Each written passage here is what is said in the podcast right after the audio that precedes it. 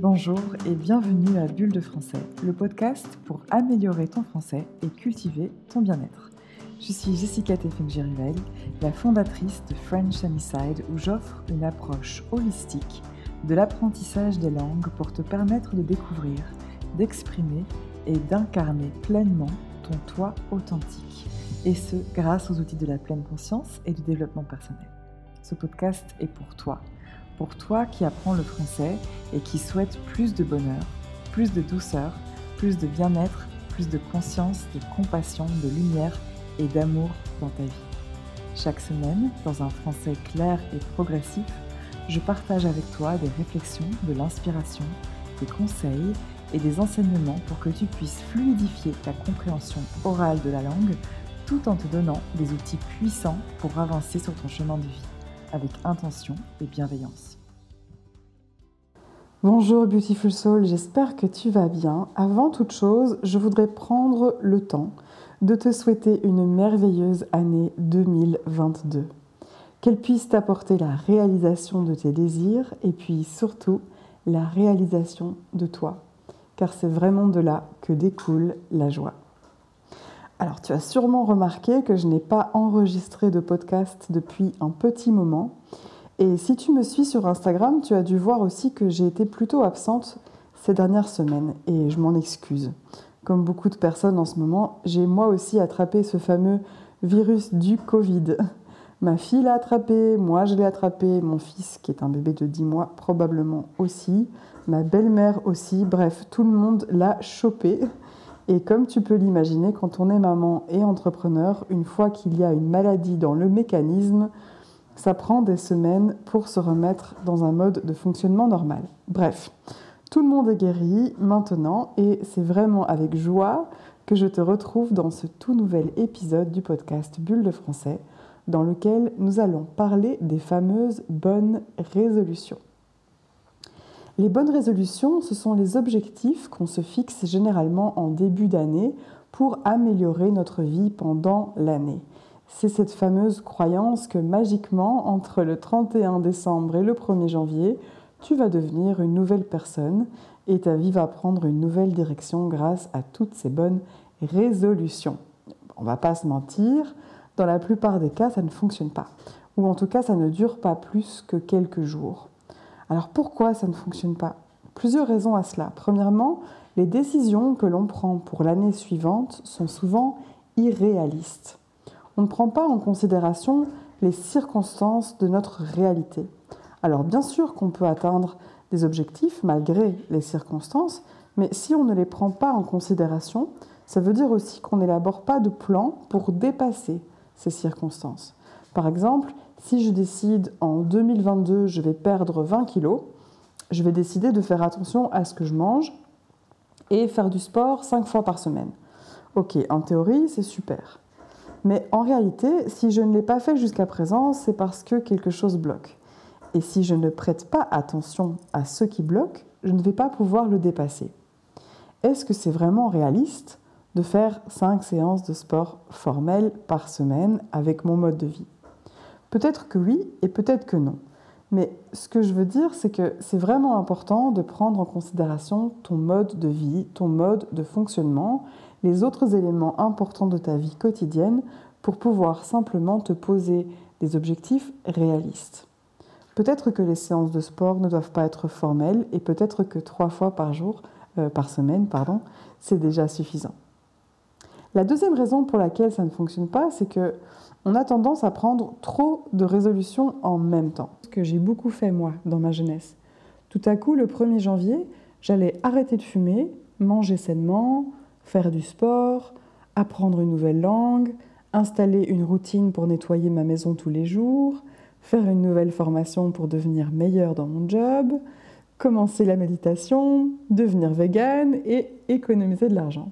Hmm, comment te dire? C'est un peu beaucoup à la fois, non? C'est-à-dire que tu ne deviens pas magiquement quelqu'un d'autre du jour au lendemain, entre la nuit du 31 décembre et le matin du 1er janvier.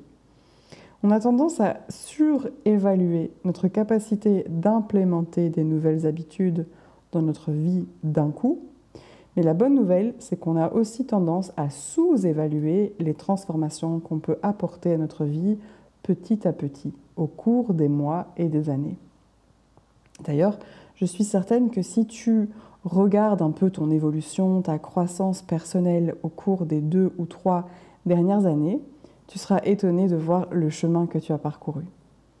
Et une autre chose que je voulais te dire, c'est que si tu as cette pulsion, ce désir, comme moi je l'avais dans ma jeunesse, de tout changer comme ça, de te transformer si rapidement, mais d'où ça vient, tu penses?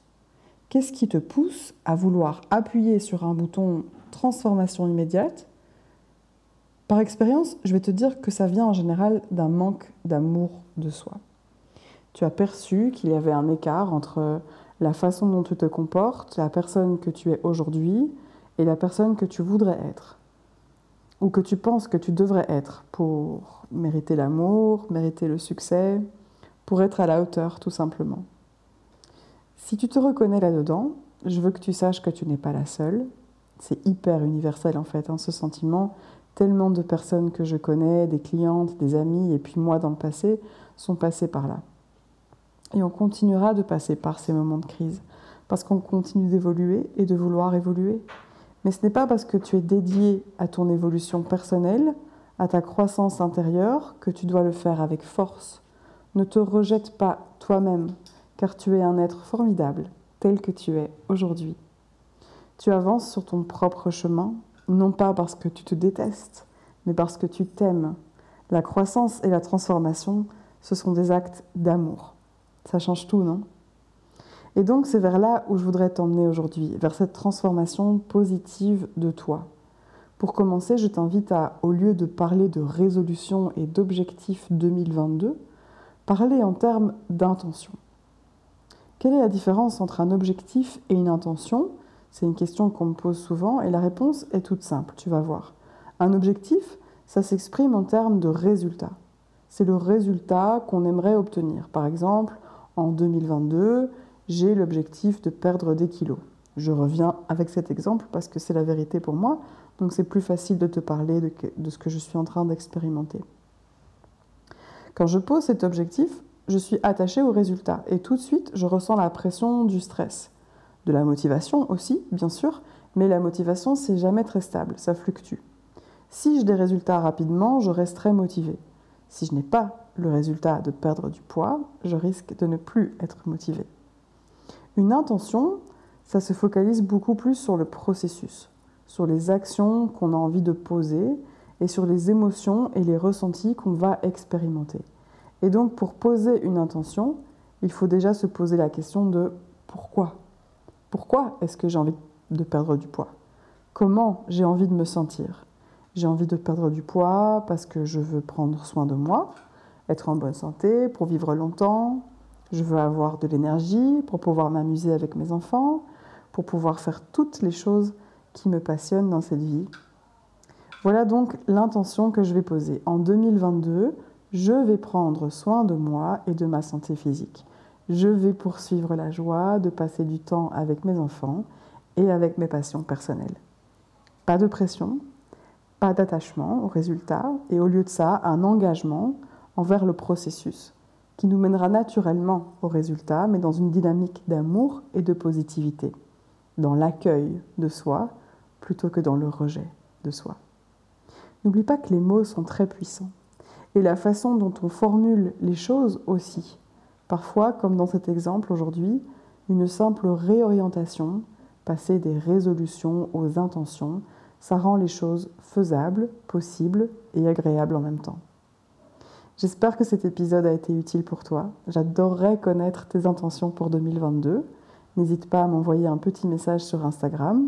Mon profil c'est French Sunnyside.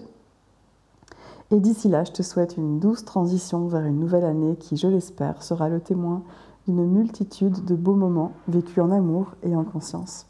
Prends soin de toi, toujours. À très vite.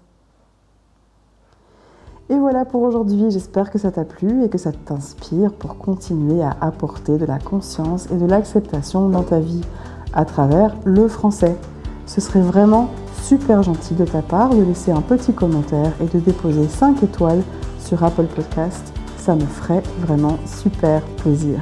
Enfin, si tu souhaites en découvrir un peu plus sur mon approche de l'apprentissage du français à travers le développement de soi et la pleine conscience, je t'invite à télécharger le guide gratuit The Mindful French Learner's Guide. Tu trouveras le lien dans la description. Et finalement, si tu souhaites accéder aux transcriptions des épisodes de ce podcast pour améliorer ta compréhension et ta prononciation du français, tu peux les acheter sur Buy Me a Coffee. Le lien est aussi dans la description de cet épisode. Un grand merci d'avoir passé ce petit moment avec moi. J'ai hâte de te retrouver pour le prochain épisode et d'ici là, prends soin de toi et je te souhaite une belle semaine remplie de paix et de lumière.